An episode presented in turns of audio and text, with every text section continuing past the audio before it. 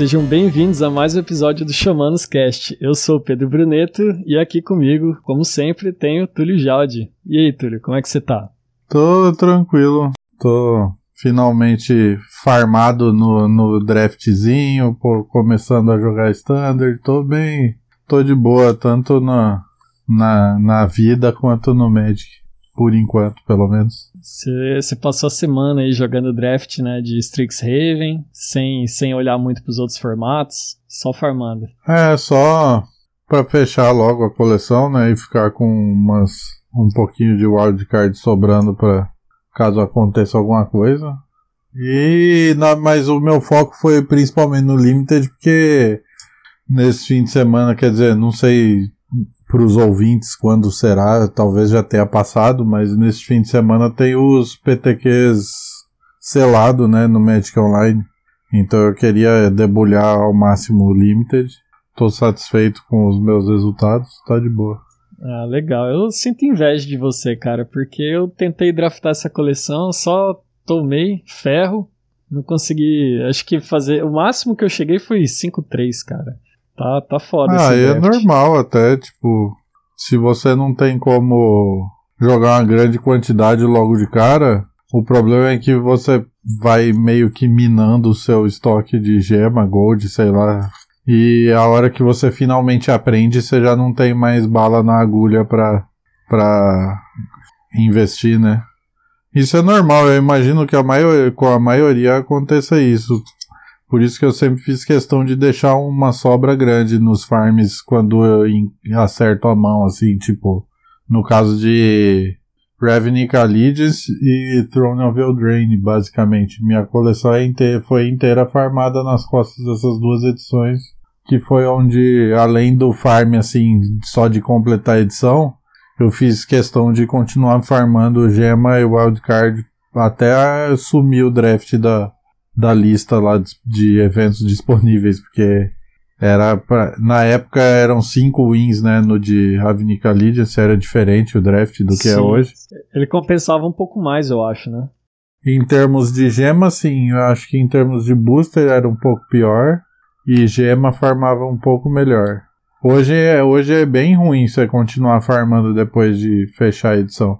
Na época foi bem quando eles mudaram para esse sistema de dar as gemas quando tem carta repetida, então tipo eu fiz um estoque absurdo. Que eu acabei inclusive precisando, porque eu fiquei sem jogar, né, durante Icória e M21. Não, Theros, Icória e voltei em M21. Então aí eu queimei minha gordura inteira, né? Sim. É, a gente vai falar um pouquinho aí do, do draft mais pra frente, vamos dar umas, não sei, né, talvez dicas pro pessoal que ainda tá, tá farmando, ou alguma coisa que o valha, vamos ver se a, a galera consegue aproveitar alguma coisa da nossa conversa. Mas antes disso, vamos falar aí as, as novidades que a Wizards joga pra gente durante a semana, tirar esse assunto da frente. Bom, vamos começar com o polêmico Secret Lair. Oh, esses... Lembra do que a gente falou que ia ter um episódio com algo positivo? Ainda não é ele. que isso. Eu gostei da maioria dos drops do, do Secret Lair, mas eu sou suspeito para falar porque eu gosto da maioria do que eles lançam. É bem difícil um que me desagrade, assim. É, já deu para ver que você não gostou muito, né? No geral, não, mas em alguma, de algumas coisas, sim. Bom, eles anunciaram o Secretorium Super Drop que tem, é um amontoado, né? Se você quiser comprar esse Super Drop, que são todos as, os que eles anunciaram, é, custa um valor X lá, na verdade é um valor bem alto. Esse completo, que é o evento principal, está custando 260 dólares. E individualmente, o que, que vem? Vem as, as Shocklands, eles mandaram em shards, então você tem Bunch, Naya, Esper, Grixis e Jund. Eles mandaram também uma coleção de cartas com aquela arte tipo de Strixhaven do arqui Arquivo Místico, só que sem ser as que vieram agora em Strixhaven. Eles mandaram é, cartas diferentes, né? Que você, como se você fosse encontrar na Biblioplex de Strixhaven também. É, eles mandaram também o, uns lands full text, que é tipo uma, uma piada, assim, é um, é um terreno, sabe aqueles terrenos full art, assim, que você encontra? Só que desse é que é completamente com texto E por fim eles mandaram algum, algumas cartas num, numa arte psicodélica, assim, como se estivessem num, num show de rave, sei lá bem o que, que é isso. É... é, é parecida com aquelas de quando saiu o Kaldheim, né? Que elas não têm. Como é que fala? Um tema específico. Uma borda. Não tem borda, né? Ah, sim, é. Elas não têm borda. Ela não, ela não tem borda e é tipo umas formas esquisitas de da, a fonte, né, de, escrita é, são meio esquisitas. Sabe o que, que me lembrou essas daí, psicodélicas? Aqui, eu não sei se você chegou a, a consumir esse tipo de coisa. Quando eu tinha muito quando eu era mais novo, assim, é, que o pessoal ainda lançava aqueles zines ou zines, né? Que era tipo assim, umas revistas de banda de rock, de festival, de. Tinha de várias coisas diferentes, mas geralmente era associado à música, assim. E aí sempre tinha umas, uns artistas, assim, que faziam umas artes muito doidas me pareceu muito, assim, me lembrou bastante essas revistinhas da época. Ah, é, é, assim, a... tem uma, por exemplo, que me lembra, eu nunca li, nunca peguei nem na minha mão para ler, para olhar e folhear e tal, para prestar muita atenção, mas assim, de passar por lugares que tem quadrinhos, tipo, aqui em Cuiabá já teve algumas lojas, de, já tiveram algumas lojas de Magic que vendiam quadrinhos também, né? Uhum. É, não sei se chama quadrinho, sei lá, esses negócios. E tipo, tem alguma. Qual que é? Deve ser o Decree of Pain. Que me lembra a capa de revista tipo do Spawn. Ah, verdade. Aí tem umas. Eu não lembro. Tem umas que lembram uns quadrinhos meio vintage. Eu não lembro qual. Deixa eu abrir aqui rapidão. Ah, é o Gamble. Parece uma capa de quadrinho antigo ou daqueles livrinhos de é livro aventura que chama? De RPG? É, parece aqueles livrinhos antigos, tipo, parece uma capa de um livrinho antigo daqueles. Uhum. Dos primórdios de RPG, assim, bem toscão, assim, primitivo.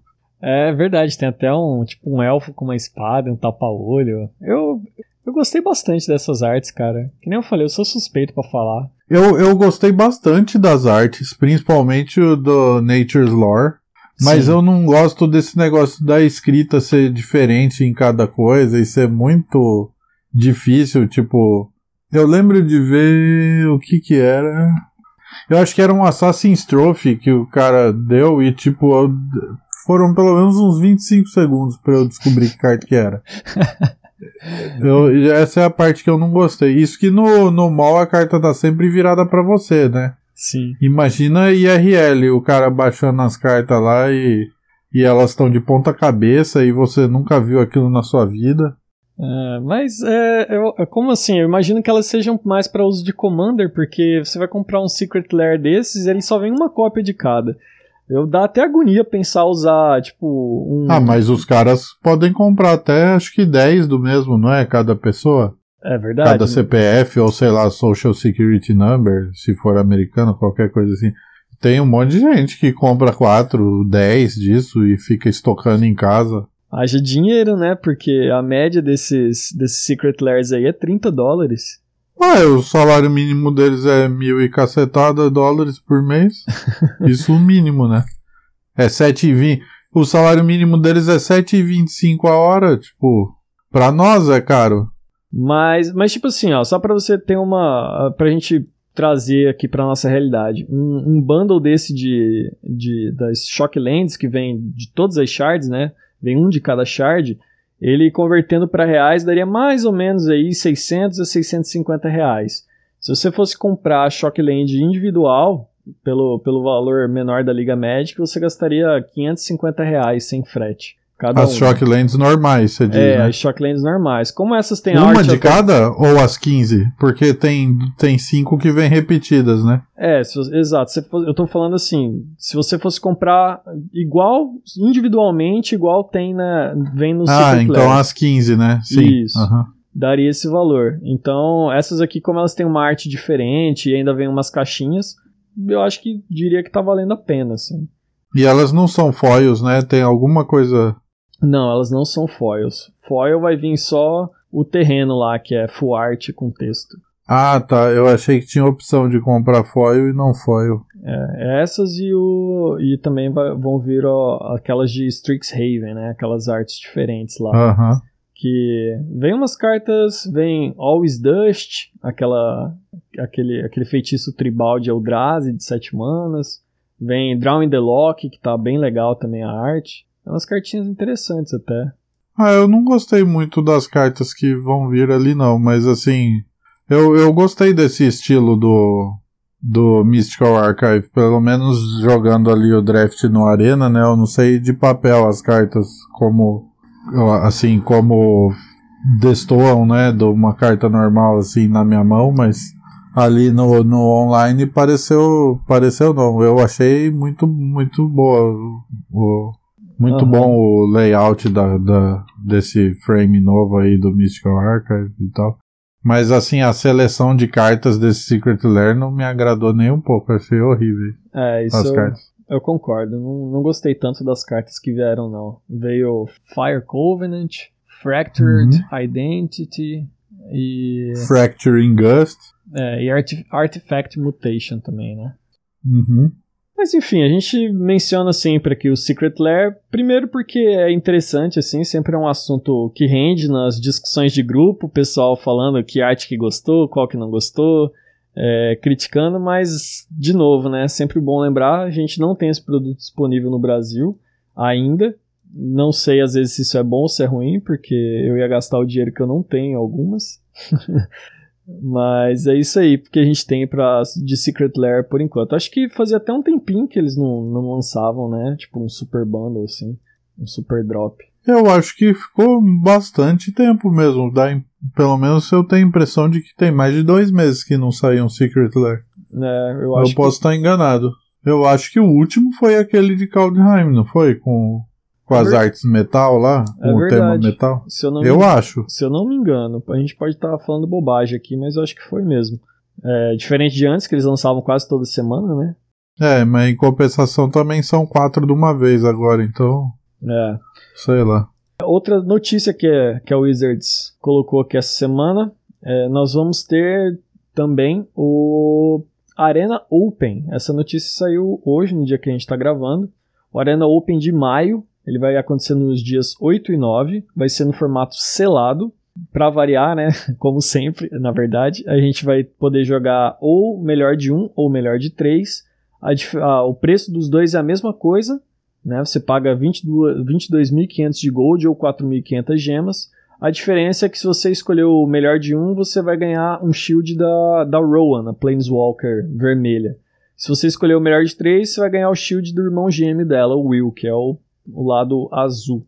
E caso você vá para o segundo dia, você ganha os dois shields. Aqui tá falando. Isso. É, assim. é, eles anunciaram as espe- essas especificações hoje, né? A gente já sabia que ia ter. Sim, sim. Faz tempo já que foi anunciado que vai ter esse Arena Open. E que vai ser selado. Mas eles, mas eles finalmente anunciaram as especificações e não houve mudança nenhuma, né? No fim das não, contas. não houve. É a mesma estrutura de prêmio e tal, só tem essa diferença aí do Shield. E Isso. é isso. É, e que, e que é assim, a segunda vez que eles estão fazendo selado também, né? Uma coisa assim que. Que eles também já tinham falado que ia ser, se eu não me engano. Mas cai- pelo jeito vai cair no, no gosto aí do, do pessoal, né? O pessoal gostou de jogar. Pra quem não, não tá lembrando, tá? É, porque afinal de contas a Wizards faz tanto evento que às vezes você dá pra confundir os nomes. O Arena Open é aquele evento que você joga dos dois dias, caso você se classifique no primeiro, mas é o que dá dinheiro de verdade, né? Doletas reais para quem consegue as vitórias. Se fizer seis vitórias no segundo dia, você ganha mil dólares. E se você fizer sete vitórias no segundo dia, você ganha dois mil dólares. Então, eh, se você conseguir começar a farmar a partir de hoje, praticamente, desde que você já tenha aí uns 5k de gold na sua conta, e farmando todo dia, dá tempo de juntar até lá. É o, pelo menos é o que eu vou fazer, né? Então parem de comprar a roupinha que tá em promoção na loja. Isso mesmo. Eu tô com 2 mil gold. Se eu farmar todo dia, eu consigo juntar 22.500 até lá.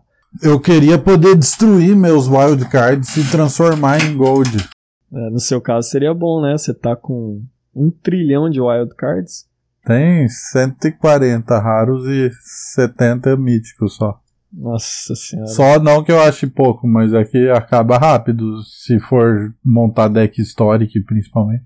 É, a diferença é que você tem. Você tem quase todas as cartas. Aliás, você tem todas as cartas do Standard, né? Então é só histórico mesmo que você precisa craftar. Não, todas não tenho. Eu não tenho de Core quase nada. Ah. Que foi um draft que eu joguei zero. Ah, tudo bem, Core só precisa dos ultimatos mesmo. é pior que é, né? Porque o resto que joga que é do Cycling é tudo incomum e comum. Sim. Não que eu fosse jogar de Cycling alguma vez na minha vida, mas caso eu caia e bata a cabeça no chão e resolva jogar. ai, ai. Bom, é, essas são as notícias que a gente tem. Eu queria entrar agora para a gente falar um pouquinho da. Hoje, na verdade, sim. O que, que acontece? A gente teve a semana 1 de Strixhaven, né? Nessa. Agora, nessa semana que a gente está gravando esse episódio. E vamos falar um pouquinho de, do impacto que ela teve no, no Standard, ou a falta do impacto que ela teve no Standard. Como a gente meio que já tinha previsto, assim, a comunidade em geral já tinha previsto, impactou mais o histórico do que o T2, né, Túlio? pelo menos durante essa semana, né?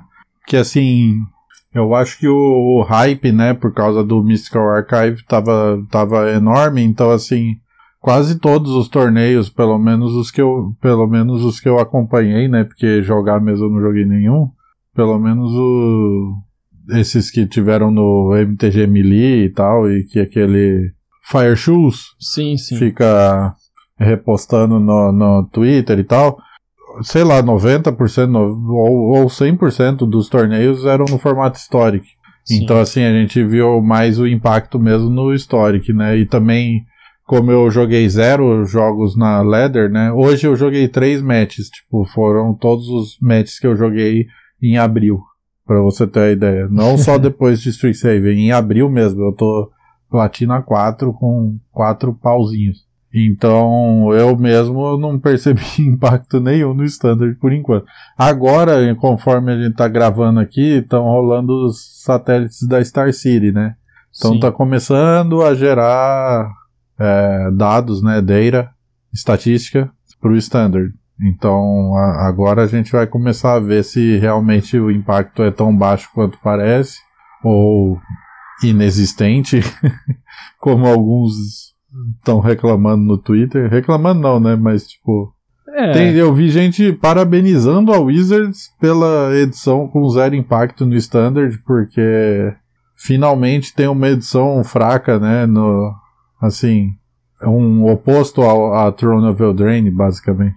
Mas eu, eu, eu discordo, eu acho que isso daí é preguiça de quem tá mexendo com deck building, mas mas você acha que esse negócio aí de que Strixhaven é fraca, ou que esse suposto não impacto no standard tem mais a ver com, com, a, edição, ter, ter cartas com power. Tipo, é, é, a gente chamava isso de power creep, né? Quando você tem uma carta que é muito mais de uma coleção, que são muito mais fortes do que de outras. Então o Drain que é muito mais forte, Strixhaven que é muito fraca. Isso aí é uma questão de power creep ou, ou não? É, você acha que é só preguiça mesmo da galera buildando e ou talvez o pessoal se arriscando menos a craftar carta também, porque a gente não teve o, o evento de acesso antecipado dessa vez, né? Então é, tem, também tem menos estatística do que funciona, do que não funciona. Sim, sim.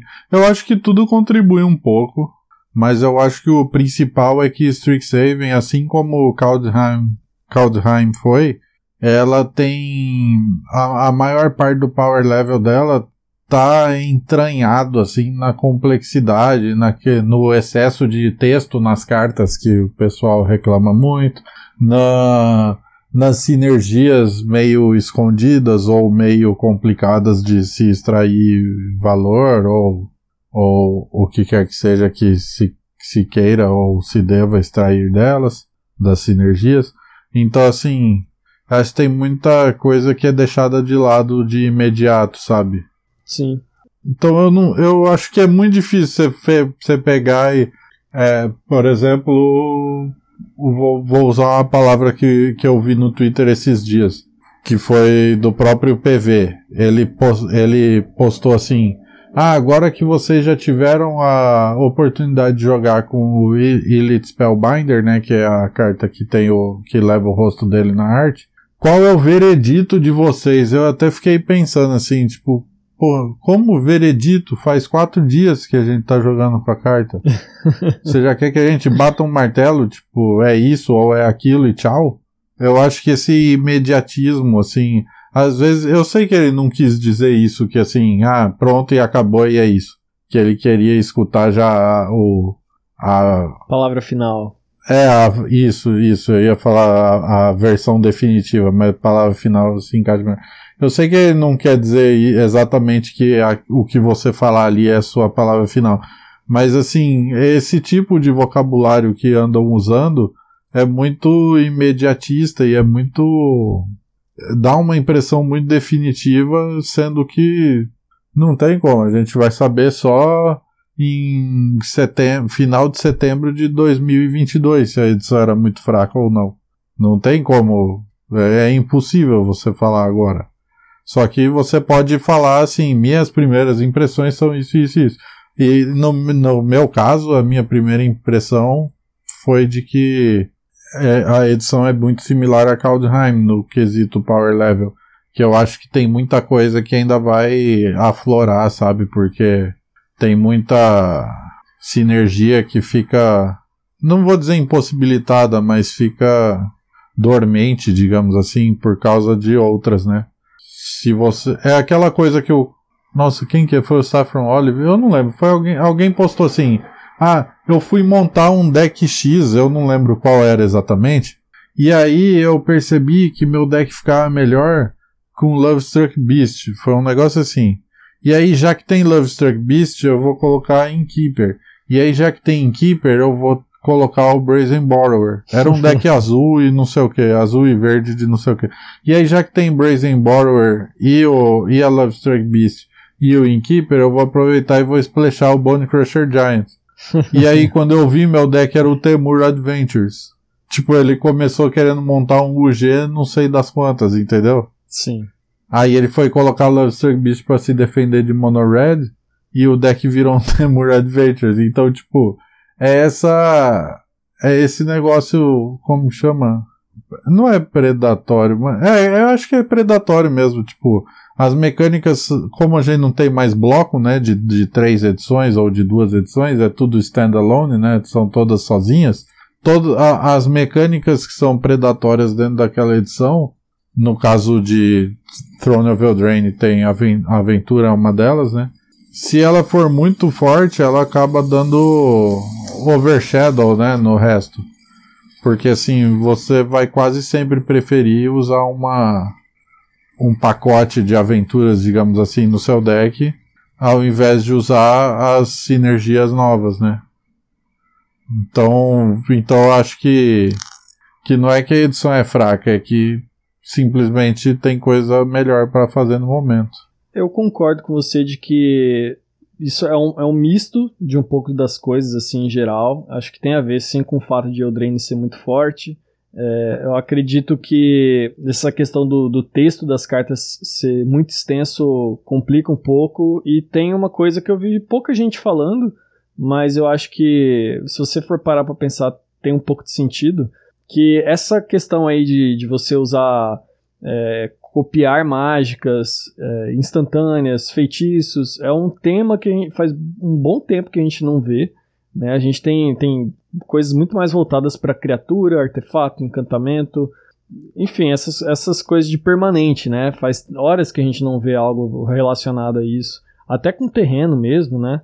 Então, eu acho que, que isso dificulta um pouco, ou até o cérebro pegar no tranco de fazer o deck building de uma forma um pouco diferenciada, assim, aproveitando de fato dessas sinergias. Então, eu acho que esse set tá, tá essa coleção tá cheia de sleepers, né, que nem você falou, que a gente só vai descobrir mais pra frente, a gente só vai perceber algumas coisas também com o passar do tempo. E certamente, cara, é, o Drain é isso aí, é, é muito predatório mesmo, e eu acho que a hora que, que ela sair, a gente vai ter um sopro de, de, de ar na nossa, na nossa vida. Muito deck vai, vai surgir aí com, com, com cartas de Strixhaven e Kaldheim. Mas, e em relação ao histórico aqui, agora fazendo uma, uma pontinha de volta lá ao assunto do começo, por que que mudou, né? Porque vieram algumas cartas, cartas que, tipo, muito fortes. E eu acho que as que fizeram maior diferença, assim, no primeiro momento foram Brainstorm e Faithless Looting, né? Eu, eu entrei brevemente no histórico, assim, e joguei poucas partidas durante a semana, fiquei mais no Standard mesmo. E, cara, parecia outro formato, assim. Tipo, vários dos decks que, que eu via eu não encontrei lá. Então, gostei Na verdade, quase todas as cartas tiveram um impacto muito bom. Pelo que eu vi, assim, um impacto relevante. To, tá, todas é apelação, mas tipo, tem, agora tem um RG de, de Land Destruction, por exemplo. Porque é. tem Stone Rain e Primal Command. Sim. O Rogue está super forte no histórico porque ele ganhou Brainstorm, Inquisition of Kozilek e Memory Lapse. É, Memory o... Lapse, sim. Muito bom no deck. Rakdos Arcanist tem Faithless Looting, Inquisition of Kozilek. O... Ah, e tem aquela Abundant Harvest também no, no de Land Destruction, eu acho. Aí tem, tem até um Jund Arcanist que usa Abundant Harvest e não lembro mais o que, e a Inquisition e Looting. Aí tem. Deck de Fênix. Isso, tem Fênix. Tem aquele Mizix Mastery, que tem, que tem o deck de combo de. que usa Faithless Looting para descartar Sultai Ultimatum e o e Mizix Mastery para fazer do, do cemitério, né? Sim, tem os decks por, de por... turno extra. Isso, tem o, esse mesmo, o deck de Ultimato é um deck que se beneficia do Time Warp. Tem uns decks específicos de Time Warp para ficar fazendo loop com a Tamio. Ah, tem, tem os decks con Control, que agora todos incorporaram Magma Opus, que ok, não é do Mystical Archive, mas é de Strixhaven, com Torrential Gearhook. Tem, tem G-Sky, G-Sky Control também, né, que, que usa... É, é, é, entra nesse que eu falei, mas assim, do arquivo usa Brainstorm, né? Uhum. Tem, tem um Burn que é com Boros, né? Que usa aquela Luminomancer, que é uma carta. É uma mana 01 que tem Magecraft. Aí ele usa Lightning Isso, Helix. e usa Lightning Helix, né? Do, do arquivo. Sim. Ele usa a base do, do, do Mono Red Burn e incorpora essas cartas aí, dá um splash pro branco. E parece Isso. que tá bem forte também, né? Uhum. O Gear Hook azul, ele tá, tá jogando mais do que nunca agora, né? Sim. É, então, tipo, é, mudou muito, né? Mas assim, o. é engraçado, né? Como acho que o deck que teve mais sucesso no histórico essa semana inicial foi o Gru Agro, que usa zero cartas do arquivo. zero cartas de Strixhaven também. É, mas isso pode ser. pode ter a ver com, com uma coisa que eu notei no Standard jogando essa semana. Eu joguei muito, muito Standard essa semana. E eu vi que tem bastante gente tentando coisas diferentes, sabe? é, decks que usam o, aquele, aquele leãozinho lá, que dá magi, com Magecraft dá mais um, mais um para todas as outras criaturas. E uhum. eu vi algumas coisas assim, que o pessoal tentando mexer, sabe? Construir. E aí eu tava com, com Rogues e, cara, fiz a rapa essa semana. Mas grande parte por conta disso mesmo, o pessoal testando o deck. Então, o Gru, quando você pega, que é um deck que já está bem estabelecido, né? tem uma carta extremamente forte, que é Collected Company. Ainda continua sendo uma das mais fortes do formato. É natural que, que ele vai ter uma win rate alta mesmo. Na verdade ficou mais forte, né? Porque agora ela pega o, o Elite Spellbinder. Nossa, verdade. Não no Gru, claro, né? Eu não tô falando do Gru, tô falando é, o Celestia Company tá. Parece que tá dando uma sapatada na cara do, do pessoal aí.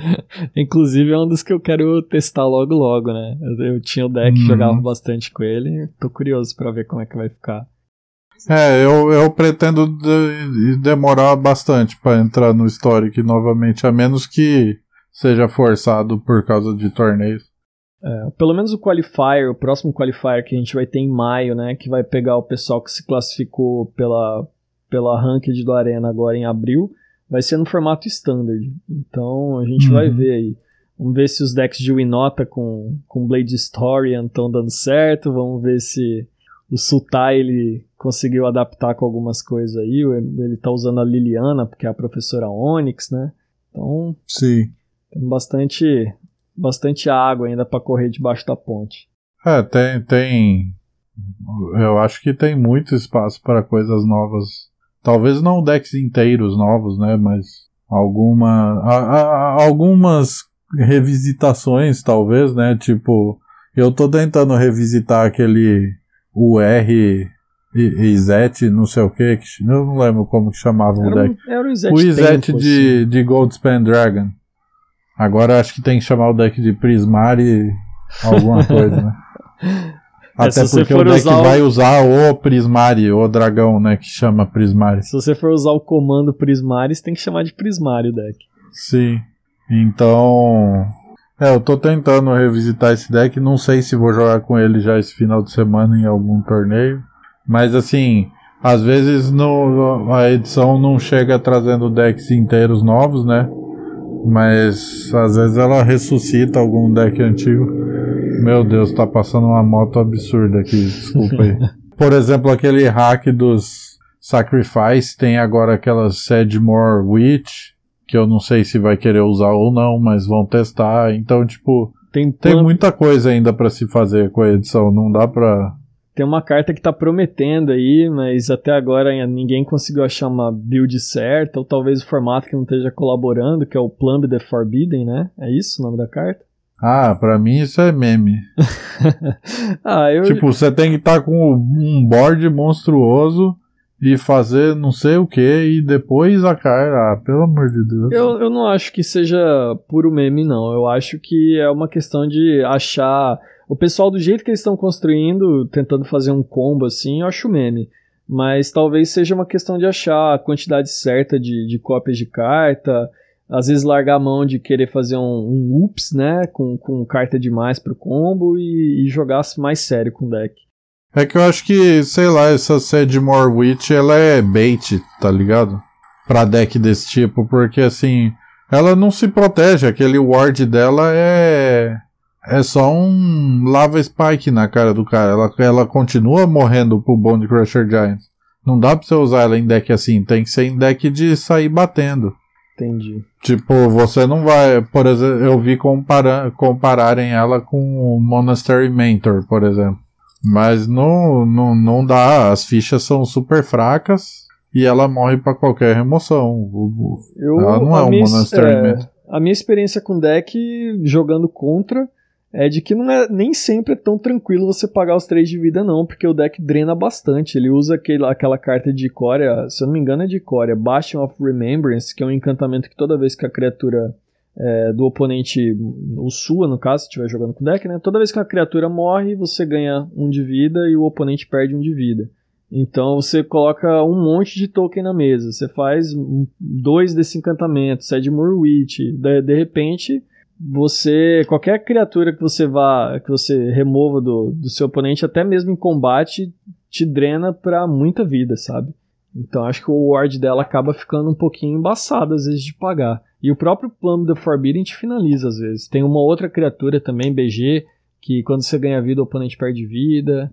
Então é que nem eu falei tem eu não o acho Witherbloom Apprentice também eu tô ligado mas é. assim é um deck lento ele é bem grind e, mesmo. E é um deck frágil, porque a, a, sua quantidade de interações é limitadíssima se, se houver, né?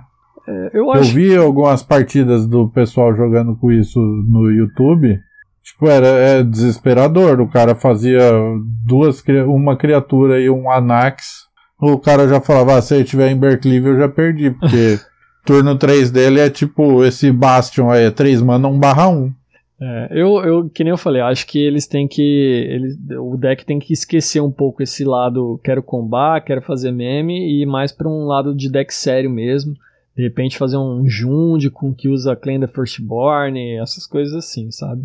E talvez uhum. ele se torne um deck real. Mas eu, eu tenho que confessar, cara, eu tava esperando bem menos de Strixhaven. E do jeito que, que, assim, que a coisa está acontecendo, está evoluindo, embora ainda a passos lentos, e pode ser até que não vire muita coisa, mas eu achei que já contou com algumas boas adições já pro formato. É, vamos ver aí como é que se vai se alterar um pouquinho o meta, se não vai, mas em geral eu tô achando bem saudável. Menos. É, eu acho que assim. o, o, é natural esse processo de tentar e falhar, né? No começo, assim, ah, vamos tentar fazer o deck de não sei o que. Quem, quem que não vai lembrar do deck de Poison de Kaldheim, por exemplo? Nos primeiros dias tinha um monte de gente tentando jogar com isso. Então, assim, é normal esse processo. A gente vai descobrir o que é bom e o que é ruim testando, né? Não tem como só ficar falando abobrinha e chegar a alguma conclusão. É impossível. É. Mas é, eu acho que o. Não vou dizer pessimismo, mas eu acho que a, a, a, a percepção de decepção com as poucas. Com, com o fato de poucas coisas estarem vingando no formato ou, ou é, gerando decks novos no formato, digamos assim, tá tomando conta do, do Twitter, principalmente, de forma exagerada demais, porque to, toda hora tem algum post assim, tipo, ah, é o fim do mundo, Strixhaven não serve para nada, só serviu pro histórico, não sei o que, GG, well played, tchau. Eu não aguento mais.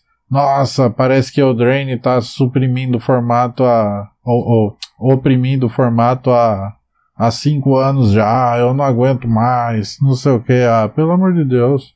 Gasta sua energia tentando fazer alguma coisa funcionar, em vez de ficar só chorando. Não é, não acho que é bem por aí, Túlio, porque eu, eu tem esse lado sim de que o pessoal gosta de reclamar, gosta mesmo, até eu gosto.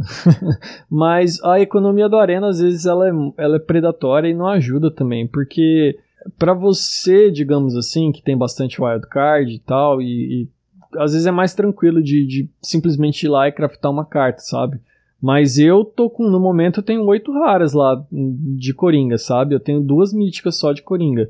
Eu não posso simplesmente sair craftando qualquer deck para testar as minhas ideias. Eu até tenho, tipo, três, quatro ideias de deck que eu queria testar, que eu queria fazer, mas eu simplesmente não consigo, a menos que eu vá lá e, tipo, torre dinheiro comprando gema, sabe? Então, é, é, a economia do Arena, eu, eu não. É aquela coisa, né? Jogar Magic, no, quando era no papel, você tinha que gastar dinheiro também, da mesma forma. Não muda muita coisa. Mas o negócio, assim, eu particularmente nunca gastei muito dinheiro na Arena. Hoje, quando eu já prestes a ter uma rotação, eu tenho praticamente todos os decks do, do Standard eu tenho na minha conta. Sabe? Eu só não vou ter esses agora que vão utilizar algumas cartas de, de Strixhaven ainda. Mas eu uhum. consegui juntar essas cartas ao longo. Só que o que, que acontece? Eu sou um jogador que joga Magic, o Magic Arena, todo santo dia. Sabe? Eu faço meus daily rewards lá praticamente todo santo dia. Para o jogador mais casual, não é, acho que não é tão simples assim, sabe? E, tipo, não é barato também ficar comprando gema com o dólar então, do mas, que tá. Mas assim, mas se, se o motivo fosse esse, aí o pessoal tinha que comemorar que a edição não tá fazendo nada.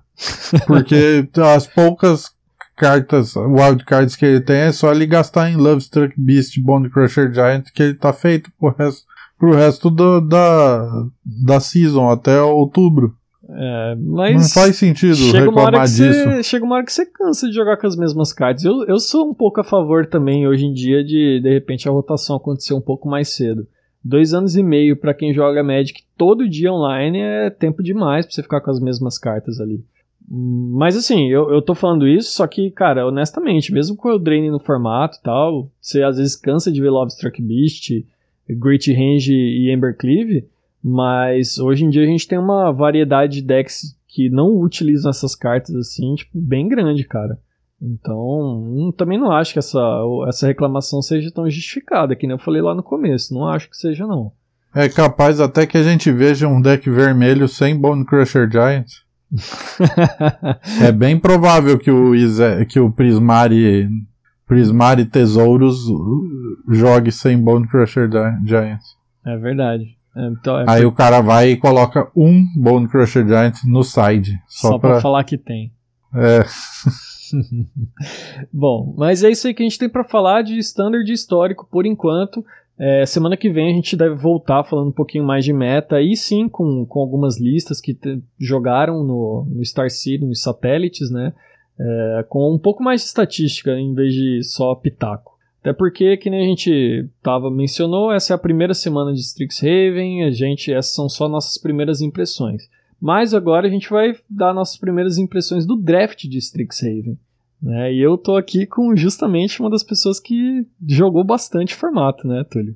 Então, acho que tem alguma coisinha aí pra é, falar. Nem, nem joguei tanto assim. Eu acho que eu joguei uns 35 drafts. Não é nada assim surreal, mas. Bom, é, você quer começar contando aí como, como é que foi essa experiência? Você tá gostando de, de draftar Strixhaven? Você tá achando que o saldo tá sendo positivo? Tá, tá, tá sim, tá, diver, tá sim, bacana? gostei bastante. Eu acho que, assim como Kaldheim, ela já entra como um, um, dos meus drafts favoritos de todos os tempos. Olha Certamente, só. assim, top 5. É muito bom mesmo. A mecânica de Learn, é, obviamente, junto com as cartas de Lesson, né? Dão uma dinâmica que eu nunca tinha visto num draft, que é é, é uma forma de card advantage que não ocupa espaço no seu deck, né? Porque assim, a gente tá acostumado a num draft, você, por exemplo, ah, eu tô, eu tô usando duas Divination e um, sei lá o que, que compra carta também no meu deck. E, e, seu deck fica com a densidade prejudicada, né? Tipo, além das 17 lands, vamos supor, você vai ter três cartas que não fazem absolutamente nada no campo de batalha e nem removem nada, não fazem nada. Não remove carta da mão do cara, não remove carta da mesa e nem ajuda você a ganhar o jogo, certo? Sim. Só é card advantage puro. E a gente tá acostumado a, a cartas assim é, terem esse, esse drawback, digamos. Não chega a ser uma penalidade, mas é, depende do combo do do quão boas são as suas outras cartas, obviamente. Mas é, a gente está acostumado a, a, isso diminuir a densidade do deck. O que não acontece em Strixhaven. Tipo, a nossa remoção, por exemplo, que compra uma carta, a, a preta, é, preta e, ou branca, né, híbrida, ela é 6 manas, exila uma criatura do cara e uma instant ou sorcery do, de um cemitério que só serve para a carta não, não perder o learn por falta de alvo, basicamente. Mentira, ela serve como uma das guildas também para fazer os triggers de carta sair do cemitério. Mas tirando. Essa que você tá falando é Rise of Extus, né? É, Rise of Extus, é. Ela é seis manas, exila uma criatura e compra um card, basicamente. Compra um, só que ela compra um card do seu side, então ela aumenta a densidade do seu deck. É como se, se você tiver, sei lá, seis quer, né? lições. Né? Se você tiver seis lições no seu deck e seis. Ou oh, no seu side, desculpa e seis cartas com Learn dentro do seu deck, é como se o seu deck tivesse 46 cartas, mas tendo apenas 40 cartas, entendeu? Então, assim, você aumenta muito a densidade do seu deck. É, é, é muito raro num draft de Strixhaven você tá lá no turno, sei lá, 10 e não ter o que fazer, mesmo com Flood. Tipo, sempre se tem alguma coisa pra fazer. E aí você junta isso com as dual lands que que tem paga 4 e vira da Scry 1. Tipo, é impossível você ficar sem ter o que fazer e sem ter onde gastar sua mana. E além disso, Learn ainda pode ciclar a carta da sua mão. Então, tipo, é, é, no, no early game, por exemplo, você pode querer é, descartar uma carta muito pesada ou que tem sinergia com o cemitério e comprar um card. Por exemplo, você não tem a quarta land drop, mas você tá curvado 4, 5, 5, 6. Talvez você queira usar a sua 3 mana 3 de dano com Learn e descartar uma, dos, uma das que tem custo 5 para tentar comprar a quarta, a quinta e a sexta land em seguida, entendeu? Uhum. Talvez, não sei. Eu, eu acho que eu usei essa, essa opção de descartar e comprar umas duas vezes em 35 drafts. Eu já usei mais isso no Standard, jogando só 3 matches, do que eu usei no draft. É, é essa então... mecânica de, de learn, de lesson, quando eu vi ela, e agora de fato também jogando, né? Ela realmente parece muito pensada para draft. E eu não sei, cara, ela também me parece pensada para esse draft do Arena, né? Eu não sei se a gente veria essa mecânica talvez tão cedo se a gente ainda jogasse no papel, se o Magic Arena não existisse, porque a maioria dos drafts, eu imagino, né, que sejam jogados no Magic Arena sejam os Premier Draft, que é esse, essa versão melhor de um, né, onde você não aproveita as suas cartas do sideboard. Então, é, é muito interessante essa mecânica para você conseguir aproveitar essas cartas.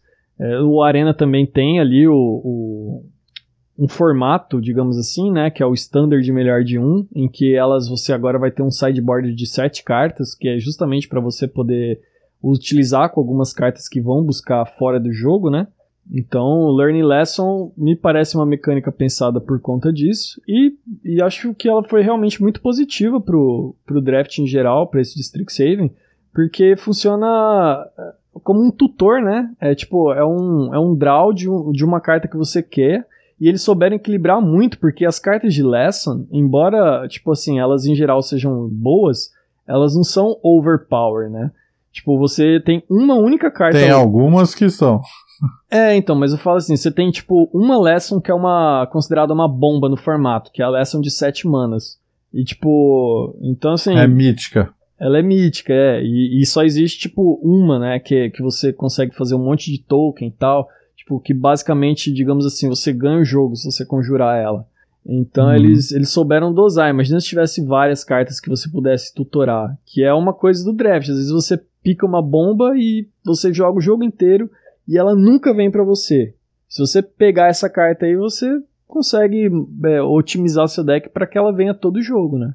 Sim, exatamente. Isso é, uma, isso é a parte que eu achei negativa no caso.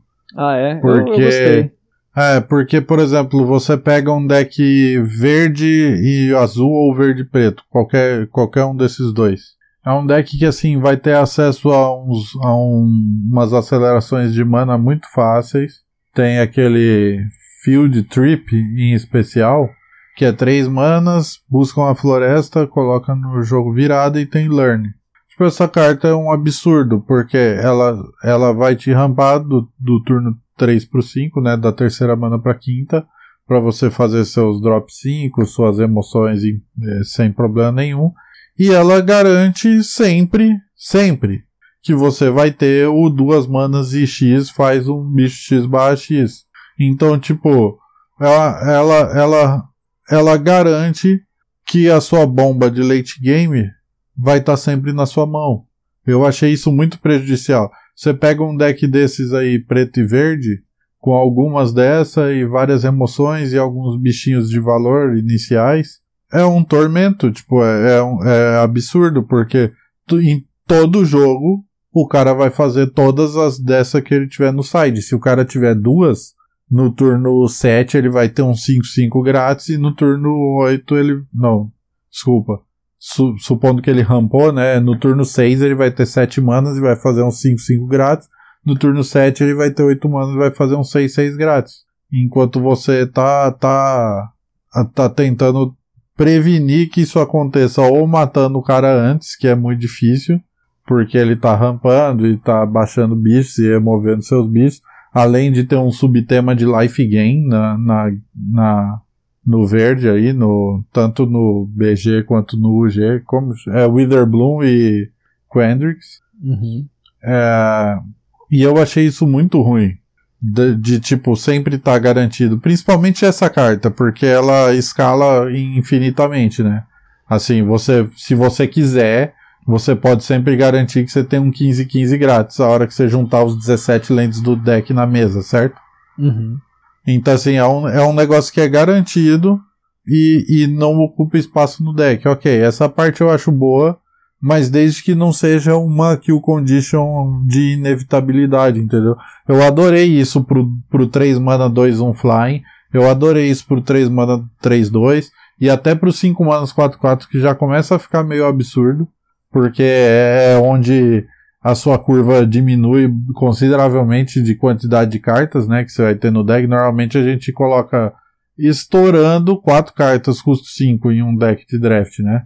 Sim. Mas vamos supor que seu deck tenha duas, dois drop 5 só e tem dois desse Elemental Summoning no side. É garantido que todo jogo no turno 5 você tem um 5 manas 4-4. E tipo, 4-4 é muito forte nesse formato, porque a maioria dos bichos são 3/2 ou 2/2. Então, assim, aí já começa a ficar perigoso nesse 5 manas 4-4. Mas esse 2 manas de X é um absurdo.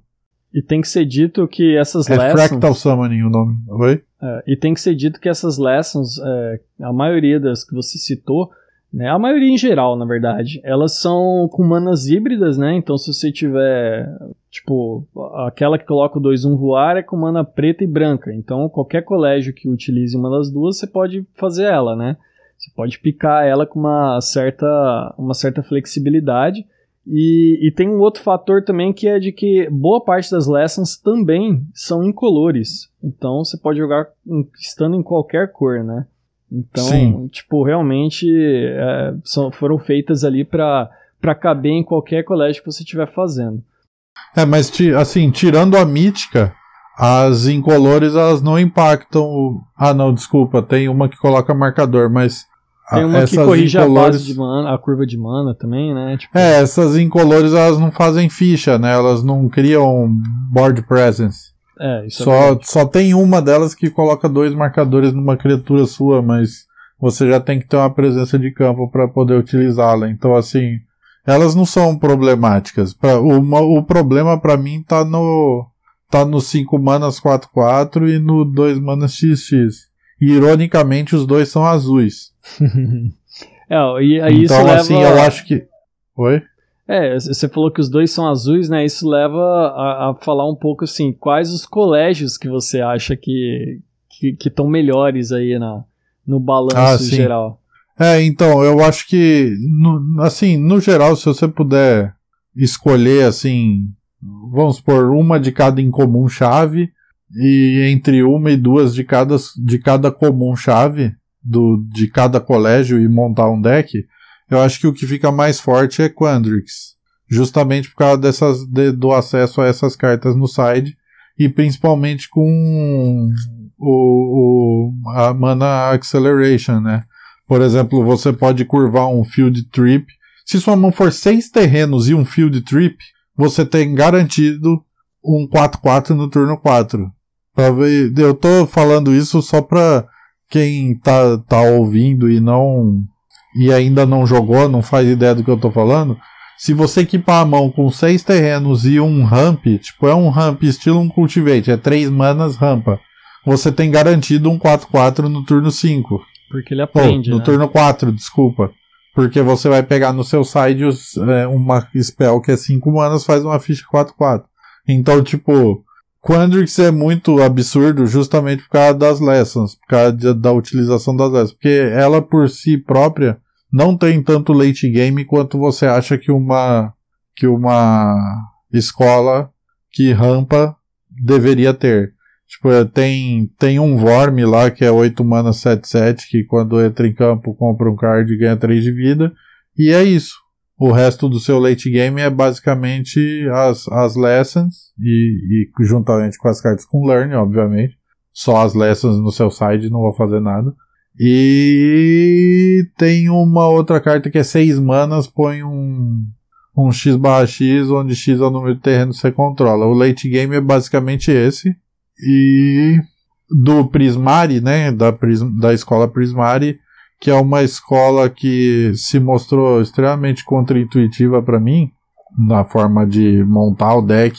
Não, mentira, na forma de picar as cartas, principalmente é que Prismari eu acho que é o oposto. Prismari funciona bem sem os, os, os as lessons. Porque as spells da, da Prismari já fornecem o late game necessário para você ganhar. Porque tem uma spell que é 7 manas, faz duas fichas 4-4. E tem uma spell que é 7 manas, causa 5 de dano. E olha quantas do topo, Pedro? 5, né? Escolhe Isso. uma e põe na mão. Uhum. Sim, é. É, e tem uma outra spell que é 8 manas, causa 5 de dano em um alvo, 3 em outra. Então, tipo, se você quiser usar essas cartas de late game, que provavelmente você vai querer, porque tem muita sinergia com elas, tem duas criaturas que reduzem custo, tem um outro, tem um anão que fica gerando tesouro para você fazer as spells grandes depois e etc. Então, o seu deck tendo já dentro dele esse tipo de late game, meio que inviabiliza, não é que inviabiliza, é que torna desnecessário você investir em late game através das lições, porque a maioria das cartas com learn são muito fracas, como Sim. o Pedro já tinha dito. A menos que você pegue, sei lá, 4 daqui a 3 mana, 3 de dano com Learn, você não vai querer perder seu tempo com Lesson, porque o, o Prismari não rampa, né? Não de maneira duradoura. Ele tem ramp temporário através de tesouros e reduções de custo. Então, você achar, não é achar, mas você querer que o seu plano de jogo seja ganhar com, com dois Fractal Summoning, por exemplo, que tem no seu site, que é o duas manas X barra X, é um pouco.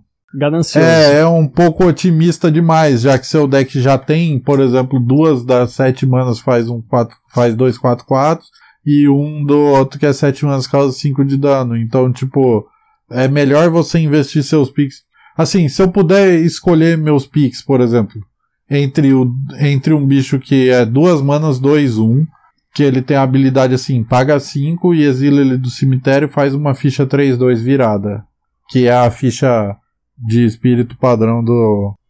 É, como chama? A, a vermelha e branca? O vermelho e branco é Lore Hold. 3-2 a ficha, né? Uhum. É, a de Silver Quill é 2/1 com voar, a de Lore Hold é 3/2, a de Prismar é 4/4. Isso. Ah, e a outra, Wither Bloom, é um, um quando morre, ganha um de vida. Isso. É, então, se eu, se eu tiver que escolher entre, entre esse 2-1, um, que, que é só duas manas 2-1 um no campo, e quando ele tá morto, você pode pagar 5, exilar ele fazer um 3-2. Entre ele e os 5 manas feitiço faz uma ficha 4-4. Se eu tiver de Prismari, eu pego duas manas 2-1. Fácil. Porque tudo que eu quero é sobreviver ao early e ao mid game para ganhar o late game com as minhas spells bombásticas. Se uhum. eu tiver de Lore Hold, que é a outra escola que é vermelha, eu vou pegar o Elemental Summoning. Entendi. Porque, porque assim, Lore Hold já tem outras formas melhores de sobreviver ao early game. Tem. Tem. Life game um pouquinho. Tem uma remoção a mais, que é o Rip Apart. Ok, é incomum, mas tem, a, tem as cartas brancas também que. Tem a carta branca que serve tanto para sobreviver quanto para agressivar, que é o Study Break, que inclusive é uma que me surpreendeu é de maneira vira, positiva. É a que vira e tem learn, né? Vira, vira as criaturas e tem learn. É, são é, duas, isso. Uhum. E ela já também serve para pegar o para pegar o Elemental Summoning no side. Então, assim, o branco já oferece mais formas de sobreviver ao early e ao mid game. E Lore Hold, apesar de ter um bocado de valor de late game, principalmente voltando as cartas do cemitério, tem um, tem um drop 5 que volta um custo 3 ou menor do cemitério para sua mão. Tem um drop 6 incomum que volta qualquer espírito ou spell para sua mão. Então, assim, Lore Hold tem bastante late game também, é, independente de lição, né? Porque no caso do Quandrix, ela depende de lição. É, Lore Hold e Prismari não, que são as duas vermelhas, né? Só que Lore Hold ainda depende um pouco de lição para late game, porque o, o, o late game dele não é tão forte assim quanto o Prismari, né? Nas spells. Porque eu, eu mencionei esses seis manas 4-2 War, que volta espírito do cemitério, e os 5 manas, além disso, tem um encantamento Lore Hold que é muito bom, que fica tombando carta todo turno e te dando vida ou causando dano no oponente. E ele é uma, uma é uma fonte infinita de ficha, né, desses espíritos. Ele, ele tem a mesma habilidade da, daquele 2-1 que eu mencionei. Ele tem paga 5 e exila qualquer criatura do seu cemitério faz uma ficha 3-2. Então, assim, tem sim valor late game, mas não é tão forte quanto o Prismari e por isso, claro, de acordo com o que eu joguei até então, né? Eu não sou a verdade absoluta, mas eu, eu pego. no Lore Hold, entre essas duas cartas, eu daria preferência para lição, porque eu acho que depende mais.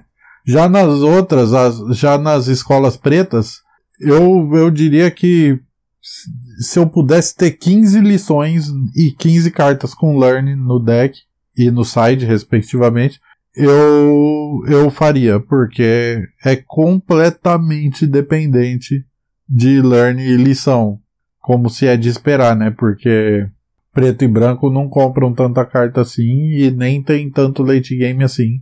assim como o preto e verde, mas uh, o preto e verde tem, a, tem um pouco dos elementos de ramp e um pouco dos elementos de life gain, não, um pouco não muito, né, dos elementos de life gain, que é um dos temas de Wither Bloom, para sobreviver já.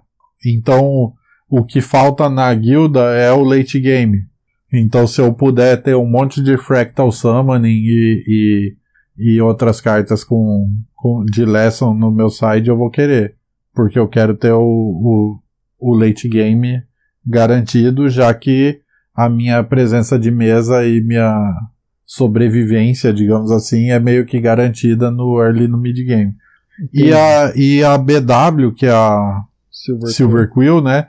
Pra mim, é a minha guilda favorita. Claro que é pra mim, né? A minha guilda favorita não vai ser favorita para outra pessoa. Quer dizer, pode ser, mas não por causa de mim. é, para mim, é, ela se mostrou, a, ela se mostrou não, ela se tornou a minha favorita justamente pela versatilidade, porque apesar de depender bastante de lesson, ela tem as, as cartas com learn mais baratas, né? Tem Desculpa, eu esqueci o nome, mas é uma mana branca, põe um marcador mais um mais um na criatura e tem learn. Ela tem o que eu já falei, Study Break, que é duas manas, vira duas criaturas e tem learn. Ela tem Hunt for Specimens, que é duas manas, faz uma ficha de Pest, que é a ficha Wither Bloom. Quando morre, ganha de vida. Uhum. E tem Learn. Ela tem a remoção de seis manas que exilam uma criatura e tem Learn. Tem o que mais? Tem mais alguma coisa muito boa, não tem? Ah, claro! a, a, a, preto e branco tem as melhores raras, basicamente, né? Tem a a peninha, que eu esqueci o nome. É o equipamento, né? É, é um equipamento raro com Learn. Tem Sparring Regimen, que é a minha, minha rara favorita. Também, é, esse, é, na verdade, a peninha é um artefato, equipamento, e, essa, e esse aí que você mencionou é um encantamento que coloca marcador mais um mais um na criatura atacante. Toda vez que você ataca com criaturas, você escolhe uma para desvirar e colocar um marcador. Uhum. E quando ela entra, quando esse encantamento entra no campo de batalha, você faz learn, né? Você aprende. É. é. Então, assim, é, branco e preto tem, as tem boa parte das melhores raras da, da edição. Tem o La Light Scriber, é, Leonin Light Scriber. Ah, esse, é, esse é uma bela de uma bomba mesmo. Sim, tem aquela que é. Shale, Shale. A Dean, né? É, isso. Os dois lados são absurdos. É duas mandam um, voar vigilância, fica batendo e colocando marcador em todo mundo. Todo mundo, assim, no turno que ele entra, né? Ela coloca um marcador no seu bicho. Tem. E o outro lado é 4 mana, 4, 4. Vira, coloca um marcador numa criatura, pode ser do oponente. Uhum. E causa 2 de dano nela, ou seja, serve para matar barra 1, um, né? Do oponente. Sim. E toda vez que um bicho com marcador morre, você compra um card. É, é, surreal. Os dois lados da carta são surreais. Tem Blot the, the Skyline, é? Blot, Blot the Blood Sky. Uhum. Sei lá, é a mítica que põe X fichas 2 barrão voar. Só tem carta imbecil, rara. Tem Silver Quill Comedies. É, só tem. É, sério. Se você abriu qualquer rara branca ou preta, pode pegar e fazer Silver Quill. Que você vai abrir mais quatro raras branca, vão abrir não, né? Vão te passar a barra, você vai abrir mais umas quatro raras brancas e pretas e seu deck vai ficar surreal, porque é, é mesmo surreal. As é. raras são absurdas. Só tem que ter cuidado aí de fazer aquilo que você mencionou, né? De ir picando as, as, as, os learns e as lessons. E eu, assim, uma coisa que eu percebi é que as lessons, em geral, você encontra elas com mais dificuldade nos packs do que as cartas com Learn, né? Tipo, a distribuição ela não é igual. Você não vai encontrar a mesma quantidade de cartas com Learn e a mesma quantidade de cartas com Lesson. E isso me lembra. É. isso me lembra um pouco de Kaldheim, aquele, aquela questão da, das lentes nevadas e das cartas de payoff para permanentes com neve, terrenos nevados e tudo mais, em que às vezes, que nem a gente até comentou naquele episódio que a gente fez sobre o draft de Kaldheim, que às vezes compensa. Normalmente você começa pelas lentes, né? Porque não adianta nada você pegar um monte de carta que, que faz efeito ali com, quando ele tiver, quando aproveitar dos terrenos nevados, se você não tiver o, os terrenos nevados em si. É a mesma coisa aqui, né? Você pega um monte de carta com Learn, ok, elas ainda vão fazer alguma coisa se você utilizar elas, mas tem que, tem que ter uh, as lessons boas para realmente valer a pena, né? Senão você vai terminar com um monte de carta ali que às vezes elas são meio underpowered, né? E o contrário não acontece, né? Porque por mais que sejam um, um pouco abaixo da curva de poder que você esperaria, você, se tudo der errado, você ainda pode pôr seus 5 manas 4-4 dentro do seu deck, que ele Isso. vai fazer alguma coisa. Agora você não vai usar no seu deck duas manas, vira duas criaturas e não pega nada do side. É, com certeza. Tipo, e cicla uma carta da sua mão. Você não vai usar isso no seu deck. É, sem contar que, assim, as lessons, como eu, também a gente mencionou, elas têm mana híbrida, elas são, tipo, incolores. Então, é muito mais fácil pro, pra pessoa ali que tá na sua mesa dela pegar essas cartas ali no, no começo dos picks de cada, de cada pack né? Porque elas são muito flexíveis. Então, se você ficar deixando elas passar, depois você não vai mais encontrar elas, né? Exatamente. É. E aí entra em, exatamente no motivo de eu ter falado tudo, sobre tudo isso, que é assim, que é a estratégia que eu tenho adotado. Se eu tô no Silver Quill, por exemplo, ou, ou Wither Bloom, ou Lorehold, eu já priorizo no começo as lessons. Porque eu sei que eu vou precisar delas para ter força no late game com essas três. Eu falei guilda, né? Três escolas. Uhum. É, para quem ainda não está acostumado com os nomes, são a vermelha e branca, preta e verde e preta e branca. Já se eu estiver draft, draftando é, azul e vermelho, que chama Prismari, ou azul e verde. Não, desculpa, eu confundi, né? Não, azul e, azul e vermelho é Prismari, azul e verde é Quandrix. Ah, é isso. Não, então eu confundi.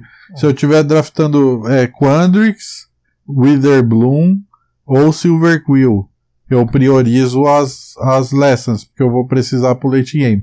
Se eu estiver draftando Lorehold, aí é meio 50-50. Porque eu não sei se eu vou precisar ou não. Depende se eu tiver o encantamento que eu mencionei lá, que já dá muita força no late game. Depende se eu já tiver. É, como chama o passarinho? É alguma coisa pa, Pest Color, que é o seis manas que volta coisa do cemitério. Depende um pouco do que eu já tenho para eu decidir se eu vou priorizar a lesson ou não. E se eu tiver pris, Prismari e, e tiver que optar entre uma lição ou uma carta boa, boa, boa, não sei, mas acho que eu priorizaria em qualquer situação, mas uma carta mediana, tipo, tem um bicho que é 3 manas 2, 2 voar, e suas spells custam 5 ou mais, custam 1 a menos. Se eu tiver que escolher entre esse cara e a spell de 5 manas faz um elemental 4-4, eu pego o voador. Porque no Prismari, para mim, pelo que eu percebi até agora, é mais importante eu garantir minha sinergia com as spells grandes minhas que ganham o jogo do que tentar gerar valor com lição. Então, é, é, tudo isso que eu tinha falado sobre lição e a relação delas, não, não vou dizer relação de necessidade, mas assim, melhora muito o seu deck se você tiver acesso a elas e estiver em uma, em uma das três que eu mencionei, né? Quandrix, Silver Quill e Witherbloom. Já, já as outras não melhora tanto o seu deck. Lorehold melhora só um pouquinho. E Prismari eu acho que não melhora em quase nada o seu deck. Se você tiver lições e, e cartas para aprender no deck. Dito isto, o Pedro tinha perguntado para mim. Nossa, a moto de novo o Pedro tinha perguntado para mim qual eu achava mais forte, que eu falei que era Quandrix, né? Eu acho que na, na ordem as restantes eu colocaria Wither Bloom como a segunda, depois Silver Quill, depois Prismari, depois Lorehold. Eu acho que pelos meus resultados, eu acho que foram as pelos meus resultados, eu acho que as que eu tive mais sucesso foram as duas com verde, que é Quandrix e, e Wither Bloom, com Quandrix sendo bem melhor que o Wither Bloom nos meus resultados. Uhum. Aí depois Silver Quill, depois Prismari e por último Lorehold. Mas Lorehold ficou prejudicado nas minhas estatísticas também porque logo no começo eu fiquei tentando forçar para me forçar a aprender a jogar com o branco e o vermelho, porque meus primeiros drafts, que inclusive foram quase todos com sete vitórias, foram tudo azul e verde e verde e preto, né? Foram todos Quandrix e Witherbloom. Aí logo em seguida eu quis forçar Lorehold pra aprender qual era a moral do negócio. E só me ferrei. é, eu, As minhas preferidas, assim, ficou Quandrix também em primeiro lugar. É, eu gostei muito de Prismari, embora embora eu, eu tenha que admitir assim, eu não eu não aprendi a jogar com Lorehold, eu achei que foi a mais difícil assim de pegar, a mais confusa de todas de todos os colégios. É, Silver Quill não gostei. Eu entendo tudo que você falou, tal, aliás, talvez não, eu provavelmente draftei de forma, digamos assim, errada, seja porque eu não tenha pegado não tenha pego né, as bombas corretas, não tenha pego a quantidade necessária de, de lições, né? E Witherbloom eu gostei, gostei bastante, acho que seria a minha terceira preferida. Mas é aquela coisa, né? Tipo, a gente, o, o Mario mesmo, né? Mario Palma adorou Silver Quill. Para ele, assim, é a mais forte tal. É a preferida do Túlio também. E uma coisa importante de dizer é que, assim como qualquer outro formato de Magic, o Draft é um formato que ele também ele muda com o passar do tempo. Se de repente Quandrix é estabelecida como a cor mais forte de todas, né, a combinação de cores mais forte de todas, é natural que as pessoas vão tentar forçar elas nos picks do, dos boosters. Então, tipo, o que, que adianta você ficar é, tentando ali competindo com alguém, sendo que tem uma cor, uma, uma combinação de cores bem aberta em outra, né? Então, às vezes você tem que avaliar isso, sempre. E por, pelo fato de você draftar com oito pessoas no Magic Arena e você ter cinco, cinco colégios, geralmente vai ter pelo menos um colégio que vai ficar bem aberto, né? Durante os picks. É, eu percebi já nos últimos drafts que eu joguei que Quandrix e Prismari andavam bem escassos. Eu Sim. acho que é porque já andaram soltando algumas estatísticas e eu acho que ficou aparente que aquela Bury in the Books Sim, aquela Sabe, cinco, azul. É, cinco manas, colocam a criatura no topo e ela custa dois a menos se a criatura for um, estiver atacando.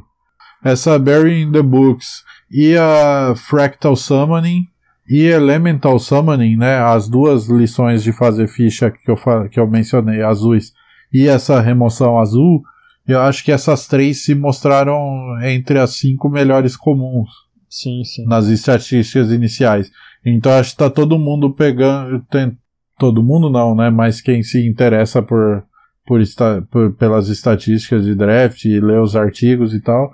Eu acho que boa parte dessas, dessas pessoas estão meio que indo ou pre, dando preferência pro azul, porque eu, eu teve um período ali perto do final do, da minha carreira, digamos assim, uhum. nesse draft, porque eu já já, já parei de jogar, né? Já encerrei o farm. Que eu só draftei Silver Quill, porque é, é, só sobrava isso. Não é que tava, só sobrava isso, aberto, já é né? é de minha preferência. E assim, o azul tava depletado do draft. E aí já mata duas escolas, né? Sobraria Silver Quill ou Witherbloom. Só que como o Witherbloom ainda compartilha o verde com a UG, que é a mais draftada de longe, eu acho.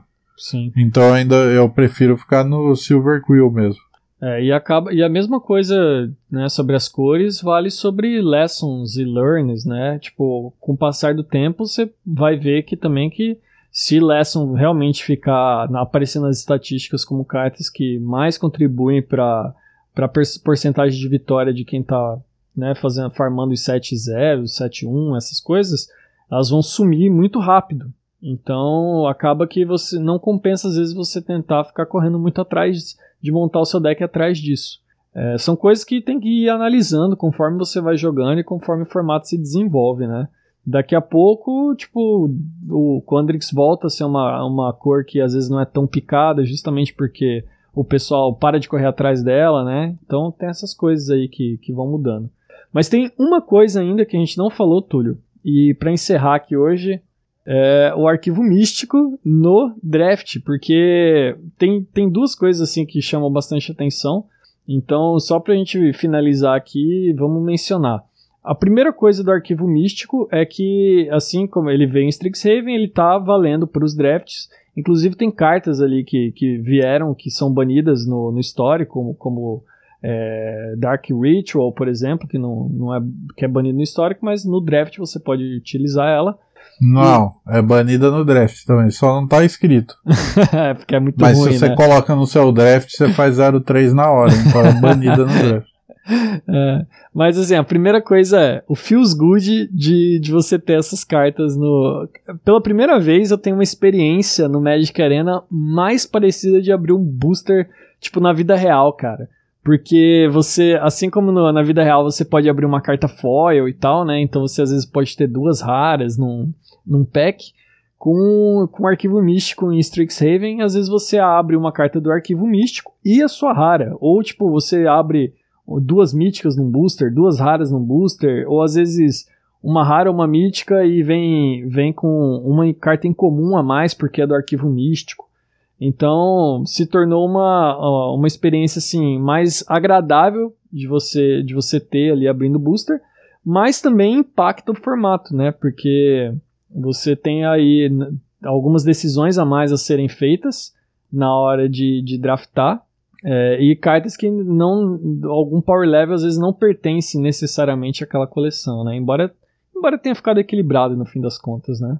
Tem nenhuma é, carta eu, do arquivo eu... místico que destoa demais, assim, do power level da coleção. É, o meu. meu para ser irônico com o que eu falei anteriormente, o meu veredito sobre o arquivo místico no draft é que é interessante do, no ponto de vista de ser algo a mais, assim como um dos meus drafts favoritos, por exemplo, tinha isso que era o de Time Spiral. Tem um subset, né, de cards que nada, nada a ver tem com a edição e que estão ali que impactam o draft. Mas assim, uma coisa que eu não gostei do, do arquivo místico é de com, como é tudo spell, né? Uhum.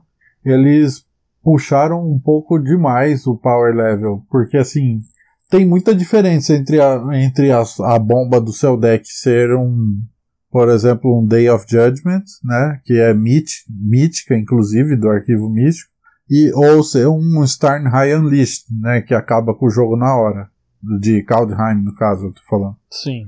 Tem, tem uma diferença gritante entre o seu, sua bomba ser, ser uma, um, uma criatura, por exemplo, ser um, algo que impacta o board de maneira que mata o oponente, e não ser, no caso, que assim são. Uh, eu acho que nenhuma, né, faz ficha. Não que eu me recorde. Nenhuma cara. do arquivo é... místico faz board, né? Todas são, ou elas são removal, ou elas são algum trick, né? Como é, então, isso foi uma coisa que eu achei bem saudável, porque assim, se você coloca tem cartas completamente absurdas, tipo Time Spiral, por exemplo, no, no arquivo mítico, que, se, que tem um monte de vezes que você vai olhar pro board, tipo, você tem 18 de vida, você bate com tudo, o, cara toma e vai a um, e ele tem só três criaturas na mesa, e você pensa, esse cara tá louco, não tem como ele me matar. E você morre pro Time Warp. Uhum. Eu falei Time Spiral? Você falou Time Spiral, mas sim, eu entendi. É, é Time é Warp. Time Warp. Então, tem carta absurda desse tipo. Mas ainda assim é, é, é equilibrado porque é uma spell, tipo, é one shot effect e tchau. Não é um Elder Gargaroth, por exemplo. Não tem um, não tem nada do nível Gargaroth, nem Terror of the Peaks no, nesse, nesse Sim. arquivo místico, justamente porque nenhum é, é permanente, né? É você, É a maioria é Disruption, ou é Removal, ou é Cantrip, ou é Ramp, ou é. É basicamente isso, né? Você tem isso: Growth Spiral, Opt, Brainstorm, Sim. Negate, Dia do Julgamento, Inquisição de Kozilek, Eliminate, Divine Gambit. Todas essas cartas estão no arquivo Tem místico, né? Duress, Agonizing Remorse.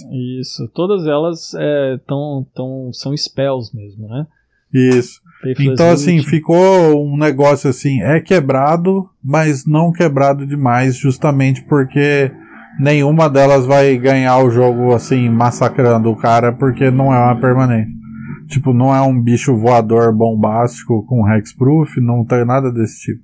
Então, assim, é uma dinâmica interessante. dificulta muito jogar em volta de, de certas coisas, porque é complicado mesmo, tipo... Você tem que lembrar que elas existem no formato, né, em alguns casos. Uhum. É, assim, eu, eu já me acostumei, por exemplo, a jogar em volta de negate. Só uhum. que agora já não serve de mais nada, porque eu já não vou mais jogar o draft. Mas eu vou jogar selado, né? Então é. vai servir sim. Mas assim, eu demorei muito para começar a respeitar negate. É, uma carta, inclusive, é uma, o anula é, é importante nesse formato, né?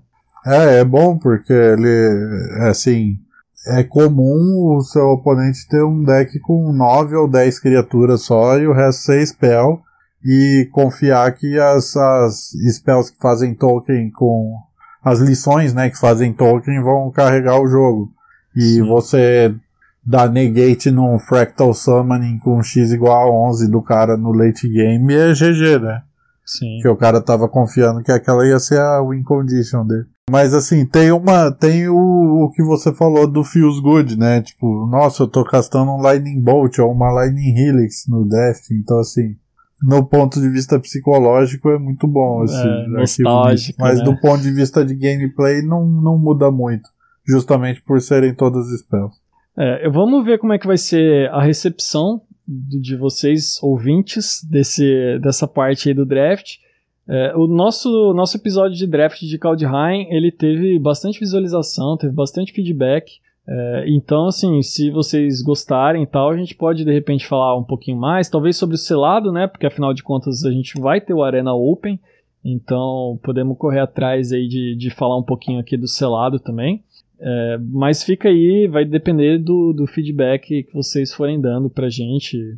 Se eu puder dar, só adicionar um negócio sobre o arquivo místico no Limited agora, não só no draft, eu tô aterrorizado com o arquivo místico no selado, porque vai aumentar a variância, vai elevar a variância a proporções absurdas, né? Da, da sua pool, né? É, e do seu oponente. Você pode enfrentar um cara com 12 míticas. Eu tô acostumado a enfrentar um cara com 6 só. É verdade, não tinha, eu não tinha pensado nisso, cara. Real mesmo. É, agora você pode ter 0 míticas e seu oponente 12 ao invés de só 6. Então. É, vai ser, Sei lá, né? Vai ser bem interessante ver isso. Bom, por essa semana é só. Essas foram nossas primeiras impressões sobre Strixhaven, que está entre nós. E semana que vem a gente volta com mais, né, Túlio? Certamente, são as primeiras e não estão longe de serem as últimas impressões. Exatamente. Estaremos de volta com mais, certamente. É isso aí, galera. Eu fico por aqui. Um abraço para vocês e até a próxima. Valeu, falou.